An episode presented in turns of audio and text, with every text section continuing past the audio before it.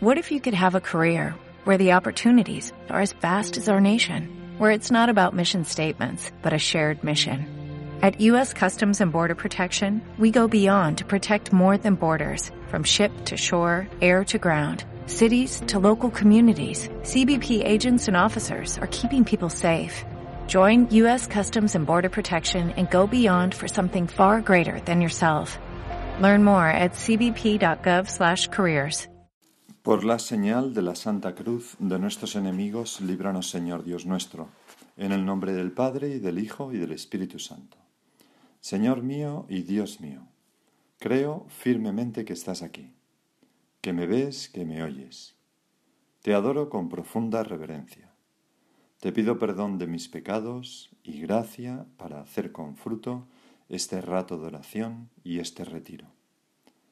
Madre mía Inmaculada, San José, mi Padre y Señor, Ángel de mi guarda, intercede por mí. Y como decía, estamos mm, en este retiro preparando las Navidades, el retiro previo a las Navidades.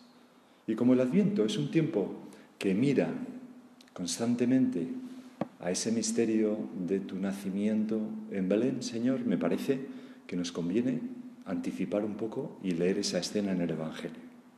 Sucedió en aquellos días que salió un decreto del emperador Augusto ordenando que se empadronase todo el imperio. Y todos iban a empadronarse, cada cual a su ciudad. También José, José, a quien el Papa ha declarado un año, ¿verdad?, en honor a San José, este año que, empezó el 8 de diciembre. Se cumplió el 150 aniversario de su declaración como patrono universal de la Iglesia, pues nos encomendamos a él de manera especial. También José, por ser de la casa y familia de David, subió desde la ciudad de Nazaret en Galilea a la ciudad de David, que se llama Belén, en Judea, para empadronarse con su esposa María, que estaba encinta.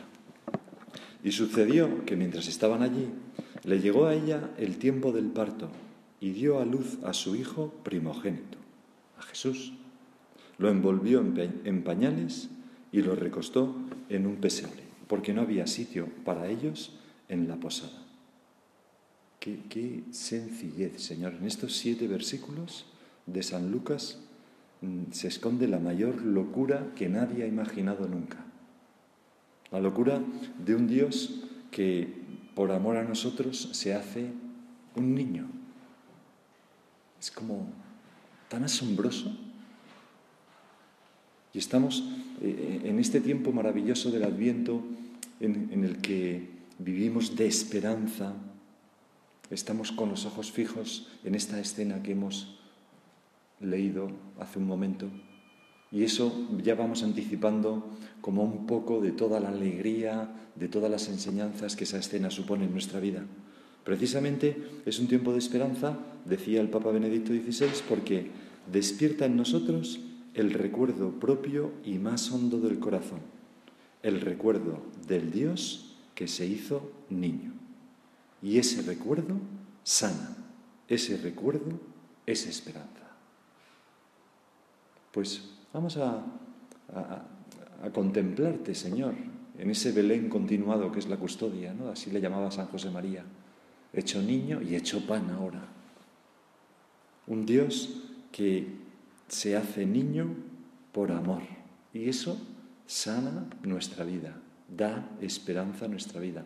Porque Dios no es un ser mmm, como que está ahí pidiendo cuentas, juzgándonos, diciendo más, más, más, más santidad. No, no es, no es así, sino que es un niño que se nos acerca como diciendo, aquí es fácil quererme.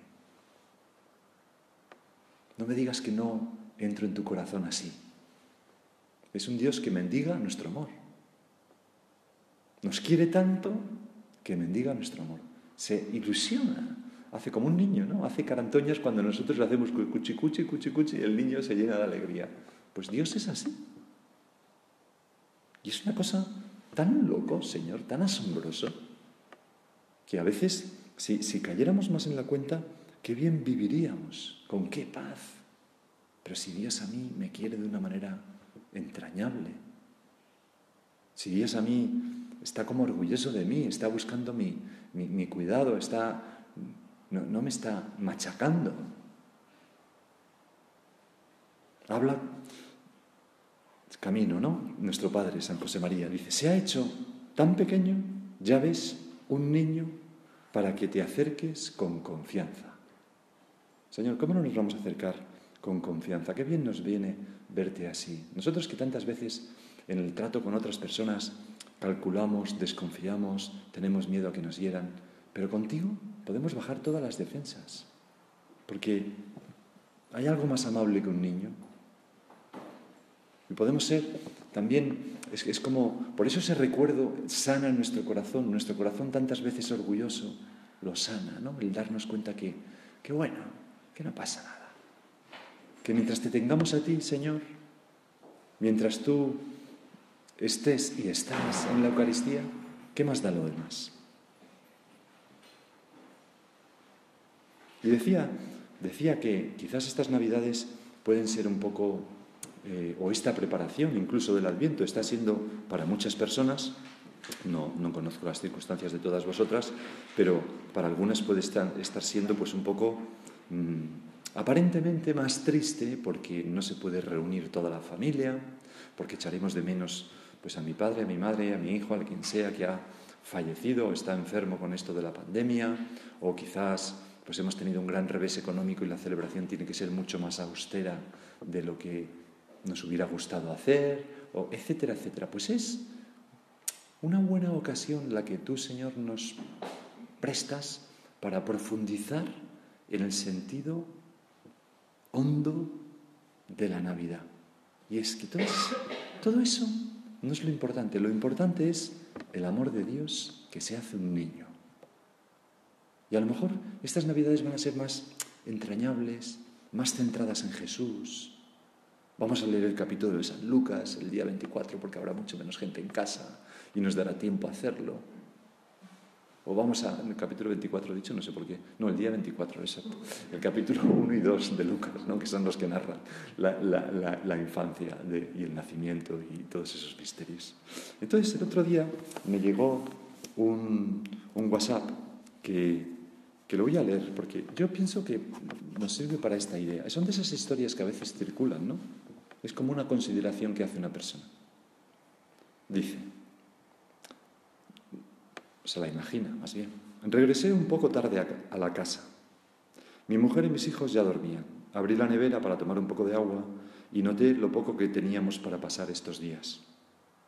Caminé pesadamente hacia mi viejo sillón y allí me desplomé casi de forma automática. Mi mirada se detuvo en el calendario de la pared que fielmente nos recordaba los días. Parece mentira que ya estemos tan cerca de Navidad, me dije con tono recriminatorio. Nunca la palabra Navidad había sonado tan seca y vacía como ahora. Eran tiempos muy duros. Por primera vez mis hijos no tendrían juguetes ni ropa nueva. Por primera vez no tendríamos una buena cena con toda la familia, ni haríamos nuestro acostumbrado intercambio de regalos. A lo mejor, Señor, nosotros sí podemos hacer todo esto. Gracias sean dadas a Dios, ¿no? Pero hay mucha gente que a lo mejor no. Y, aunque no tengamos estas contradicciones, a lo mejor tenemos otras. Pues mi hijo y mis nietos, pues no, o mis padres no puedo reunirme porque tengo miedo a tal. Bueno, a lo mejor son de otro orden de cosas, pero... Un quejido ahogado bajó desde mi garganta al tiempo que me dirigía a mi cuarto. Al cruzar por la sala noté que mi mujer había colocado sobre la mesa central el viejo pesebre de porcelana con el que solía decorar en esos días la casa. Antes ni me había percatado, pero había un gesto de júbilo en las pequeñas figuras de porcelana que conformaban la escena bíblica. Allí estaba María y José, en primer plano, al lado del niño Jesús. El artesano había plasmado en ellos una mezcla de gozo y tierna contemplación, como estamos nosotros, Señor, gozosamente contemplándote y tiernamente contemplándote en ese Belén continuado de la custodia. En la parte alta, dos ángeles tenían sus bocas abiertas en expresión de alabanza y adoración. Abajo estaban los pastores. Sus rostros mostraban alegría desbordante. Y más allá, todavía en camino a Belén, los reyes magos reflejaban la alegría expectante de quienes se van a encontrar con un rey, como tú y como yo. Hasta los animales del establo se veían felices. Se respiraba gozo en, aquellos, en aquellas figuras de porcelana, en contraste con el pesimismo que embargaba mi corazón. Y que quizás, Señor, en algún pequeño punto puede embargar el nuestro, porque somos tan bobos a veces que aun teniéndolo todo, si hay una pequeña contradicción, ya nos amarga el es que mi hijo ha dicho que va a casa de sus suegros, de sus de los padres de ella en vez de a mi casa. Por el amor de Dios. Y tiene seis hijos. No, hombre, pues que todos, quiero que estén todos. Hombre, hombre, hay gente que, que no se puede reunir con ninguno. Seamos, no sé, vamos a poner las cosas en objetividad, ¿no? Es una ofensa a Dios, ¿no? Una ofensa a tanta gente que está pasando lo fatal, que, que eso nos quite, nos robe la alegría de estos días, ¿no?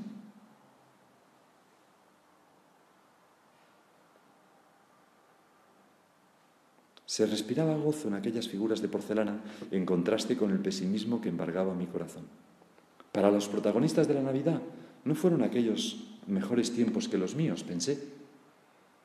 Había escasez, estaban en Belén, pobreza, inseguridad, malos tratos por parte de las autoridades, no les dejaron entrar en la posada y muchas limitaciones.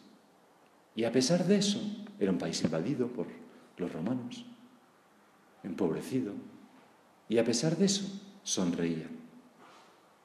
Fue entonces cuando comprendí que el pesebre de Belén era el símbolo más perfecto en su pobreza y en su limitación, el símbolo más perfecto de lo que significa el gozo de la Navidad. La pobreza y suciedad de aquel establo, en lugar de traer depresión y frustración, fueron el escenario donde estalló la esperanza, la alegría y el gozo exuberante. No por el lugar o las circunstancias, sino por la persona que había nacido allí, Jesús. Los ángeles no vieron a una pobre mujer dando a luz a un niño en condiciones casi infrahumanas, vieron a Dios mismo, hecho hombre. Los pastores no vieron solo un niño acostado en un pesebre, sino al Salvador, a Cristo, nuestro Señor. Los magos no vieron a un bebé corriendo peligro de ser asesinado por un cruel gobernante, Herodes, sino que vieron al verdadero rey de los judíos, entonces este hombre recapacita, ¿no? Reconocí que mi tristeza surgía de ver mis circunstancias. Me estaba fijando en lo que no tenía en lugar de ver lo que ya tenía. Vida, salud, mi familia, mis hijos, mi mujer, mi hogar, fe, esperanzas y fuerzas para seguir adelante. Y yo diría, la compañía de nuestro Señor Jesucristo, Dios Padre que me quiere eternamente, el Espíritu Santo que está dentro de mí, la Virgen María que nos custodia, San José, nuestro Padre y Señor, que nos defiende, mi ángel de la paz, la iglesia, un papa que nos pastorea, sacerdotes, en fin. Es que tenemos. Concluí, dice este hombre, que tenía poderosas razones para estar feliz y no permitiré que el pesebre de mis necesidades, de mis problemas y circunstancias me roben ese gozo. En lugar de unirme al coro depresivo de los que se quejan, me uniré al coro de ángeles que celebran. Gloria a Dios en las alturas y en la tierra paz para con los hombres de buena voluntad.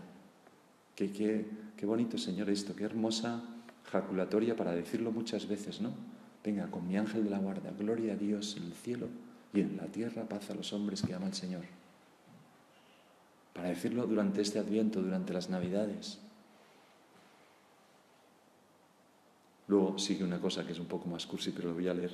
Al entrar al cuarto, mi mujer se despertó y aún dormida me preguntó, ¿cómo te fue? Le respondí, muy bien, hoy recuperé el gozo de la Navidad.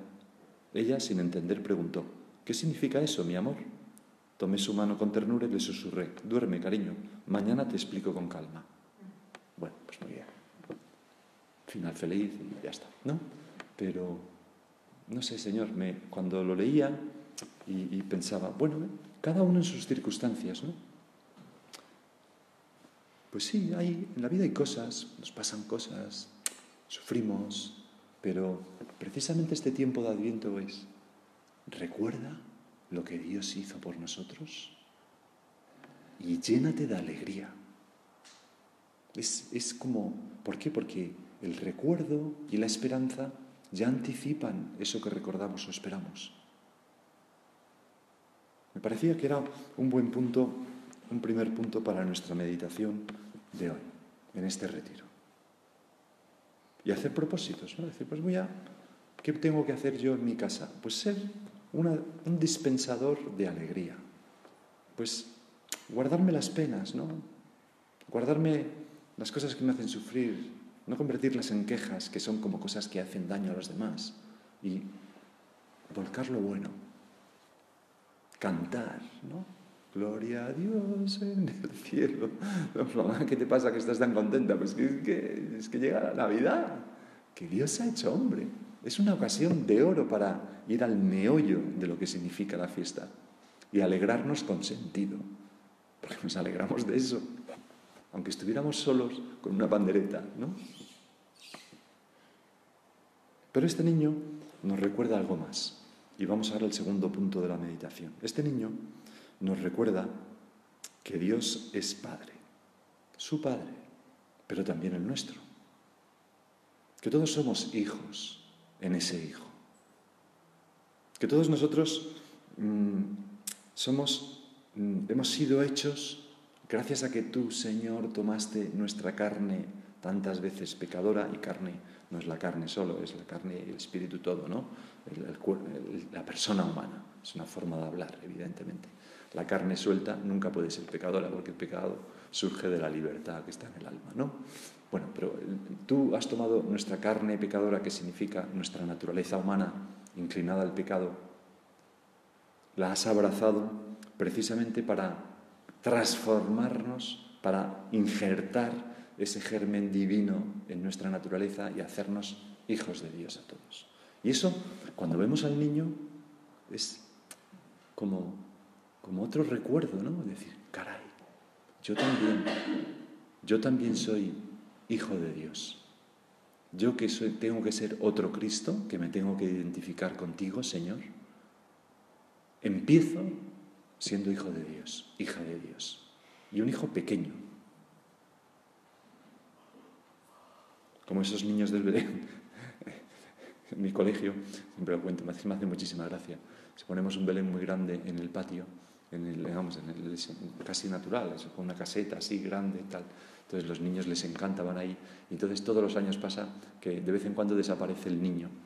¿Pero qué pasa con el niño? Tal? Entonces vamos a las clases de los niños de 3 y 4 años y ahí lo descubres, que ha habido dos que se lo han llevado, ¿no? Y lo tienen ahí como si fuera una muñeca, ¿no? Pues porque les gusta, ¿no? El niño les hace, lo ven como ellos, ¿no? cercano. Hay, hay una historia, pero no la voy a leer, por Señor, porque si no me voy a entretener mucho. ¿no? Estas, eh, el que somos hijos de Dios es la gran revelación que Cristo trajo al encarnarse. O sea, en el Nuevo Testamento, mm, si algo cambia, es que tú, Señor, mm, tratas a Dios como a tu Padre. De hecho, en la transfiguración, la sorpresa de los discípulos sería mayúscula cuando escucharon al Espíritu Santo, o a Dios Padre, mejor dicho, decir, este es mi Hijo, el elegido, escuchadle. Era un misterio para ellos. Te veían con envidia cuando rezabas, yo te alabo Padre, Señor del cielo y de la tierra. Y un buen día te preguntan, Señor, enséñanos a orar. Y tú les dijiste, cuando oréis, decid, Padre nuestro. Se quedarían, o sea que es nuestro también. No solamente de Él, no solamente Él es hijo de Dios, sino todos, todos. Y en otra ocasión les decía, cuando les decías, cuando oréis, no lo hagáis como los hipócritas para que os vean, sino meteros en vuestra habitación, cerrar y decir, eh, Padre, eh, y, orad ahí, a ver que lo voy a para decirlo bien, ¿no? Tú, en cambio, cuando ores, entra en tu cuarto, cierra la puerta y ora a tu Padre, que está en lo secreto, y tu Padre, dos veces lo repite, que ve en lo secreto, te recompensará. Y así tantas veces. Y los discípulos aquello no, les llenaría el corazón de gozo, el, caer en la cuenta de, algo que era insospechado para ellos, que eran hijos de Dios, Algo que nosotros, Señor, no podíamos ni soñar. Cuando nosotros tomamos conciencia de que somos hijas e hijos de Dios, de verdad, nuestra vida se transforma. Nuestra vida se transforma porque, porque ¿cómo diría yo? El modo de vivir todas las cosas que habitualmente vivimos, pues es el modo de un hijo. Y entonces, cuando meto la pata, pues bueno, pues la meto como un hijo y la saco como un hijo, papá, perdón, esto se me ha ido de las manos y le he prendido fuego a las cortinas, ¿no? Como una vez en mi casa, ¿no? Pues, eh, bueno, pues ya está. Mamá, ven, corriendo, mira lo que pasa, ¿no? Y hay un desastre hecho allí, que hemos roto una tubería y está todo llenándose de agua, ¿no? Pues hasta en el modo de, comportarnos cuando metemos la pata, no nos llenamos de soberbia, de rabia, no nos juzgamos tan duramente. Si somos niños pequeños, ¿qué vamos a hacer delante de Dios? ¿Te acuerdas aquella... y esto es un ejemplo, tenemos un ejemplo en la confesión. Don Álvaro, el beato Álvaro del Portillo, decía que para él la confesión era el momento más feliz de la semana, porque era como darle un abrazo, decía él, a mi Padre Dios. Y a veces, Señor, para nosotros la confesión pues es muy costosa. A veces no porque tengamos mucha vergüenza, porque, en fin, son las cosas de siempre, pero a veces simplemente porque se nos hace... Porque no, no estamos confesándonos como hijas e hijos de Dios. Si no, iríamos a darle un abrazo a mi Padre Dios, a que me limpie un poco esto que, es incómodo, a que me peine un poco y que me haga la coleta, como dicen las niñas del colegio. Cuando todavía estaba lejos, en aquella escena del hijo pródigo, ¿no? Que se va, es el pecado, ¿no? Es un símbolo del pecado y vuelve a la casa del padre arrepentido, pero no arrepentido del todo, porque no es por amor a su padre, vuelve porque tenía hambre. Pero en fin, al padre le basta, porque vuelve a casa. Y entonces él estaba dispuesto a ser un siervo y a no ser tratado como hijo, ¿y qué se encuentra? Cuando todavía estaba lejos, dice Lucas, su padre lo vio y se le conmovieron las entrañas y echando a correr, se le echó al cuello y lo cubrió de besos. Así es nuestro Padre Dios con nosotros. Y por tanto, sabernos hijos de Dios, y es otra manifestación, estamos viendo algunas así espigadas, pues nos lleva a no desconfiar nunca de ti, Señor. Porque nada que venga de nuestro Padre puede hacernos daño. Es verdad que los niños muchas veces se resisten, no obedecen a la primera, eh, tal cual, no sé qué, pero mm, no piensan que lo que su padre, su madre le mandan no sea fruto del amor. Les puedes fastidiar porque contraría sus gustos, tal, sí, bueno, tal. Pero cuando vienen humildemente, no he, obedecido a la primera, pero las cosas que te mandan tu papá o tu mamá son cosas buenas o malas. Son cosas buenas, pero es que a mí me da pereza. Lo reconocen sin más, ¿no? Enseguida. Bueno, pues nosotros, Señor, esa misma confianza en que lo que tú nos mandas, ¿y cómo mandas tú? Pues a través de los sucesos. Dios habla a través de, todo. De una persona que nos dice, otra persona que nos deja de decir, un coche que se nos cruza, un catarro que cojo, lo que sea. Así nos va hablando Dios. La palabra de Dios crea la realidad. La palabra de Dios es el cuidado de Dios por nosotros. Y por eso San José María decía, os aconsejo que os abandonéis en las manos de Dios porque son las manos más seguras, las manos más seguras. Y pase lo que me pase, Señor, yo puedo pensar, bueno, Señor, si tú lo quieres, yo lo amo, dame ayuda, dame gracia para vivir esto. Y lo puedo vivir con alegría, sea lo que sea. Ya, pero es que muchas veces lo que me pasa es malo porque yo no hago lo que debería hacer. Pues ya lo sé, pues, pues que ya lo sabe Dios, claro, si somos niños delante suya, somos hijos pequeños, ¿cómo que vamos a hacer lo que deberíamos hacer? Es como pedirle a tu niño que lo que debería hacer es poner la mesa perfectamente, pero si se le va a caer todos los platos en cuanto los lleve, si no es capaz. Pues Dios nos ve así, y, sabe que no somos capaces de hacer todo perfecto.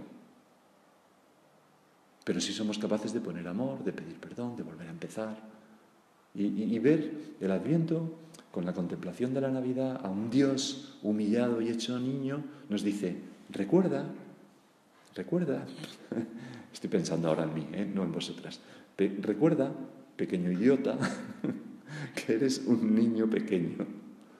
No te creas tanto. Si yo me hago un niño, ¿tú de qué vas? Y este, y este recuerdo sana. Nos sana de una hiperresponsabilidad exagerada que, que nos rompe. Incluso cuando ocurre algo que, que no entendemos y que no es nuestra culpa. San José María lo expresaba de una manera maravillosa con ese punto de forja. El niño bobo llora y patalea cuando su madre cariñosa hinca un alfiler en su dedo para sacar la espina que tiene clavada. El niño discreto, quizá con los ojos llenos de lágrimas, porque la carne es flaca, mira agradecido a su madre buena, que le hace sufrir un poco para evitar mayores males. Y entonces concluye, Jesús, que yo sea un niño discreto. Pues eso te pedimos, Señor, todos nosotros. Y luego, otra consecuencia de, ese sabernos hijos de Dios eh, es también el procurar comportarnos como hijos de Dios. Es decir, cumplir lo que tú dispongas, Señor, para nosotros. O al menos aceptarlo. Y a veces no seremos capaces de cumplirlo diciendo, ah, Señor, maravilloso, me mandas este pedacito de cruz, o esta contradicción, o esto que me cuesta, fantástico, voy para allá y lo hago con una sonrisa y tal. No, a veces no somos capaces, a veces nos quejamos y decimos, ay, Señor, no, no, no, no, no, por favor, tal cual, no sé qué, pero, pero luego acabamos haciéndolo, aceptándolo, sin alejarnos de ti, Señor. Y uno puede pensar, ya, pero es que qué mal lo hago. Bueno, pues mira, mira lo que nos cuenta el Señor en el Evangelio. ¿Qué os parece? Un hombre tenía dos hijos. Se acercó al primero y le dijo, Hijo, ve hoy a trabajar en la viña. Él le contestó, No quiero. Pero después se arrepintió y fue. Ese somos nosotros tantas veces, ¿no? Ojalá seamos ese. Se acercó al segundo y le dijo lo mismo. Él le contestó, Voy, Señor, a trabajar en tu viña. Pero luego no fue. ¿Quién de los dos cumplió la voluntad de su padre? Contestaron, el primero. O sea, y el Señor piensa lo mismo. Y entonces les dice el Señor, en verdad os digo que los publicanos y las prostitutas van por delante de vosotros en el reino de Dios, porque vino Juan a vosotros enseñándose el camino de la justicia y no le creísteis. En cambio, los publicanos y prostitutas le creyeron. Y aun después de ver esto, vosotros no os arrepentisteis ni le creísteis. O sea, que tu Señor, bueno, pues ya nos conoces, no, no nos pides un, un ir derechamente hacia lo que tú nos ordenas, nos propones, con, con, toda la fuerza de nuestro ser, ojalá fuéramos capaces, no, sino que te basta pues ese esfuerzo por no alejarnos de tu voluntad. Y eso significa ser hijos de Dios. Eso significa ser hijos de Dios.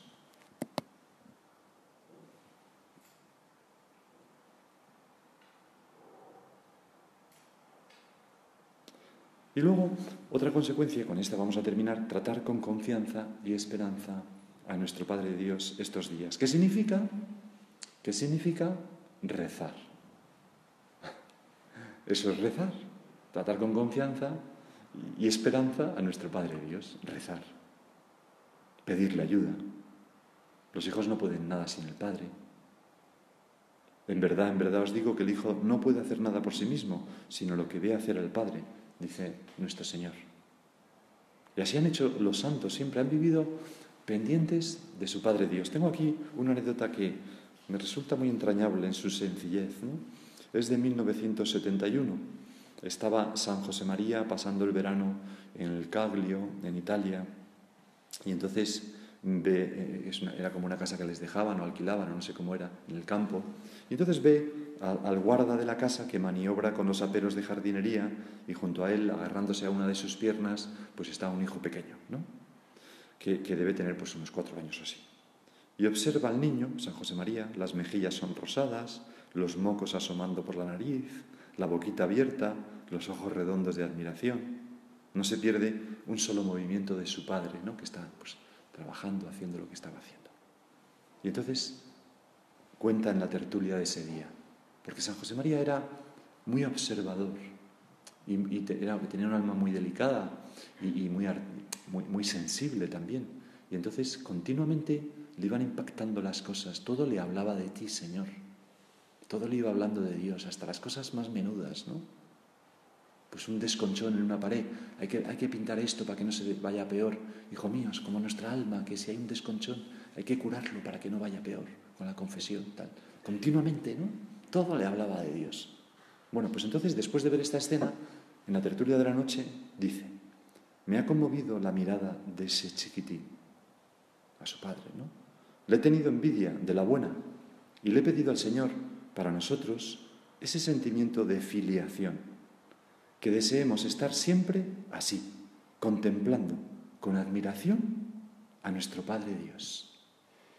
Es que eso es la oración, contemplar con admiración lo bien sé que hace, que hace Señor todas las cosas.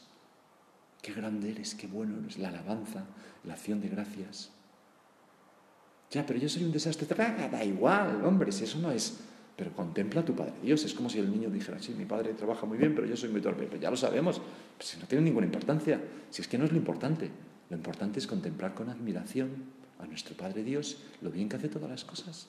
La oración se alimenta de la acción de gracias, de la alabanza, del regocijo en Dios, en primer lugar. Contemplando con admiración a nuestro Padre Dios, seguro de que Él lo hace divinamente bien, que con su providencia cuida todo el campo donde tenemos que actuar. Ay Señor, si fuéramos capaces de, de tener ese mismo espíritu, qué felices seríamos, ¿no? Qué tranquilos viviríamos, qué falta de agobio, ¿no? ¿Acaso no sabes tú mejor que nosotros lo que nos hace falta y lo que nos pasa? Vamos a, vamos a acudir a nuestra Madre, la Virgen. No hay madre sin padre, ¿no? nosotros la tratamos con filial devoción, la consideramos, es nuestra madre, no es que la consideremos.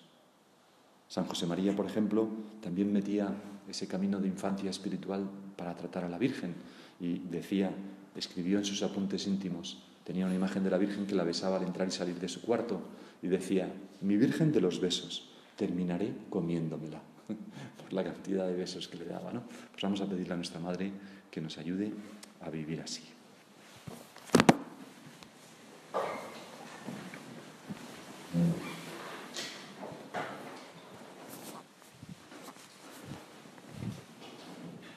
Te doy gracias, Dios mío, por los buenos propósitos, afectos e inspiraciones que me has comunicado en esta meditación. Te pido ayuda para ponerlos por obra. Madre mi Inmaculada, San José mi Padre y Señor, Ángel de mi guarda, intercede por mí.